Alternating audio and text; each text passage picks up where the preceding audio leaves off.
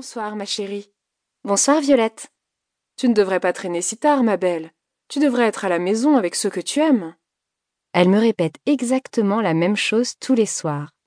Comme d'habitude, je réponds. Je n'en ai plus pour longtemps. Satisfaite, elle hoche la tête et poursuit son chemin. Le jeune homme à l'ordinateur portable et le buveur de scotch au front luisant sont partis. J'achève d'empiler les verres et fais les comptes, vérifiant avec zèle que le contenu du tiroir caisse correspond bien aux encaissements du jour. Je consigne le tout dans le grand livre, vérifie les pompes à bière, note les commandes à effectuer. Je remarque alors que le manteau du gros monsieur est toujours posé sur son tabouret. Je m'approche et jette un coup d'œil à l'écran des horaires. Le vol pour Munich s'apprête tout juste à embarquer. Je vérifie une nouvelle fois, puis me dirige à pas lents vers les toilettes des hommes. Y a quelqu'un? La voix qui en émerge est teintée d'angoisse. Je pousse la porte. Le buveur de scotch est penché sur le lavabo, il s'asperge le visage d'eau fraîche. Il est blanc comme un linge. Ils ont appelé mon vol? À l'instant, vous avez encore quelques minutes. Je m'apprête à partir, mais me ravise. L'homme me regarde fixement, l'angoisse se lit dans ses yeux. Je ne peux pas, dit-il. Il attrape une serviette en papier et s'en tamponne le front. Je ne peux pas prendre l'avion. J'attends qu'il poursuive. Je suis censée rencontrer mon futur patron, mais je ne peux pas. Je n'ai pas osé lui dire que j'ai peur de l'avion. Ou plutôt, je n'ai pas peur, je, je suis tétanisée. Je laisse la porte se refermer derrière moi. En quoi consiste votre nouvel emploi? Il semble surpris. Euh, je bosse dans les pièces auto. Je suis le nouveau directeur régional chez Hunt Motors. C'est un poste à haute responsabilité, on dirait. J'y travaille depuis longtemps, déclare-t-il d'une voix étranglée. C'est pour ça que je n'ai pas envie de mourir dans une boule de feu volante. Je suis tentée de lui faire remarquer qu'il s'agirait plutôt d'une boule de feu en chute libre, mais mon commentaire ne lui serait d'aucun secours. Il s'asperge encore une fois le visage et je lui tends une nouvelle serviette en papier. Merci. Il pousse un soupir tremblant et se redresse, essaie de se remettre d'aplomb. Je parie que vous n'avez jamais vu un homme se comporter de façon si ridicule, hein ajoute-t-il avec un rire un peu gêné. Je le détrompe aussitôt.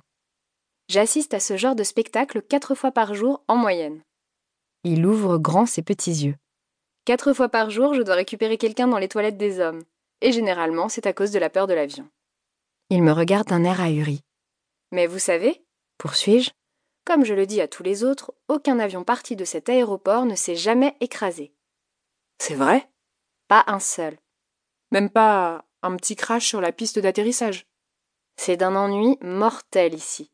Réponds-je en haussant les épaules. Des gens s'en vont vers leur destination et reviennent quelques jours plus tard. Je m'appuie sur la porte pour l'ouvrir. Ces toilettes ne sentent jamais la rose en fin de journée. J'ajoute. Et franchement, je pense que de pires choses pourraient vous arriver. Oui, je suppose. Il réfléchit un instant, puis me regarde d'un air suspicieux.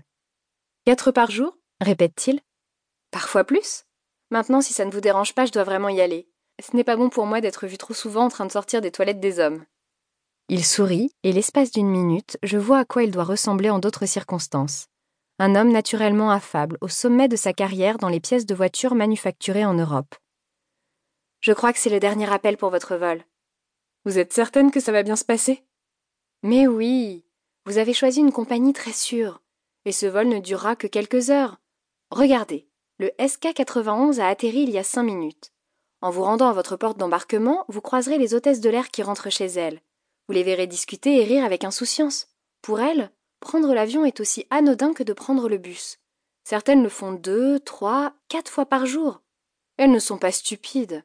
Si elles n'étaient pas persuadées d'être en sécurité, elles ne monteraient pas à bord, pas vrai? Aussi anodin que de prendre le bus, répète-t-il. C'est même probablement moins risqué. Oui, c'est sûr, répond-il en haussant les sourcils. Il y a tellement de crétins sur les routes. Je hoche la tête. Il redresse sa cravate. Et c'est un travail important. Ce serait dommage de rater une telle opportunité pour un si petit problème. Vous irez mieux quand vous serez là-haut. Peut-être. Merci, Louisa. Merci, Louisa. Vous êtes très gentille. Il me regarde d'un air songeur. Je suppose, reprend-il, je suppose que vous ne voudrez pas boire un verre avec moi un jour. C'est le dernier appel, monsieur, dis-je à nouveau en ouvrant la porte pour le laisser passer. Il hoche la tête et fait mine de chercher quelque chose dans ses poches afin de masquer sa gêne. Oui,